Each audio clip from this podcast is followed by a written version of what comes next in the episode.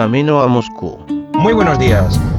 Hoy es eh, miércoles 8 de noviembre y hoy vengo a hablar de un tema relacionado con, con la informática que, bueno, ya es el que me interesa, me dedico a ello. El tema en cuestión es em, toda la centralización que puedes hacer o que está bien que hagas en, tu propia casa. Está bien tener los servicios centralizados, eh, servicios en la nube, em, todo este tipo de, cosas, pero puedes hacer algo eh, similar. Puedes hacer algo similar con, con tu propia red de ordenadores y dispositivos eh, en tu casa. Bueno, todo empieza por cómo tienes tu red cableada o, o inalámbrica. Pero básicamente te hace falta el router de, de tu proveedor de servicios de internet. Y ahí conectas pues mm, todos los dispositivos los ordenadores y bueno en la actualidad ya eh, televisiones eh, inteligentes y consolas etcétera etcétera pues por cable lo más cómodo. Entonces eh, yo lo primero que hice fue tirar líneas desde donde está el router, que es donde en la sala de ordenadores y tal, hasta el salón. Eh, y una vez hecho eso, pues ya tengo eh, toda la informática, digamos, eh, a alta velocidad. Luego, otro paso es tener mm, todos tus archivos que no quieras tener en la nube por la razón que sea. Por ejemplo, en mi caso son el tema multimedia, fotografías familiares, eh, mi música, etcétera, etcétera, pues todo eso lo tengo en un servidor.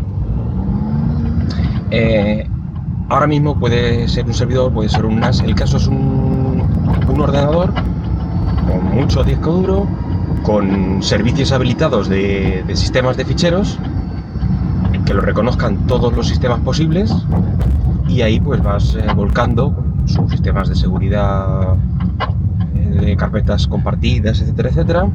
Yo creo que ahora los sistemas, cualquiera, en mi caso es un Linux, pero cualquier sistema operativo que utilicéis eh, prácticamente os va a hacer, os va a hacer bien, os va a hacer bien este tema.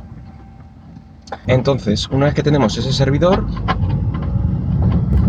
y el, un último paso que me faltaba ya desde hace tiempo y tenía ganas de intentarlo y al final lo he conseguido, es poner las impresoras en este servidor para no tenerlas conectadas a los sobremesas. Así que, eh, además de servidor de ficheros, de multimedia, etcétera, pues es también un servidor de, impresoras. Y esto ha tenido un efecto colateral eh, muy bueno o curioso, que aparte de eh, poder ser usado desde los ordenadores sobremesa, los portátiles, etcétera, al estar todo, ya digo, en la misma red, y todo compartido, claro, las impresoras compartidas por protocolos adecuados, etcétera, etcétera. Em, pues es que también puedo imprimir desde, desde Android, que es algo que no me esperaba, pero que ha funcionado eh, decentemente. En mi caso las impresoras también tenían un, eh, un punto y es que son, son multifunción. Son de estas que tienen el escáner también además de impresora. Entonces el escáner sí que tiene que hacerse desde el propio servidor, pero la impresión puede hacerse de donde se quiera.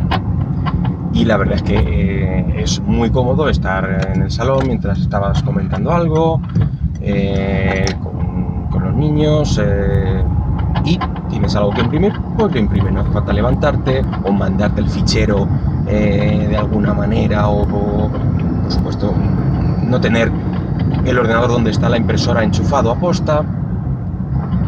Me ha resultado bastante cómodo.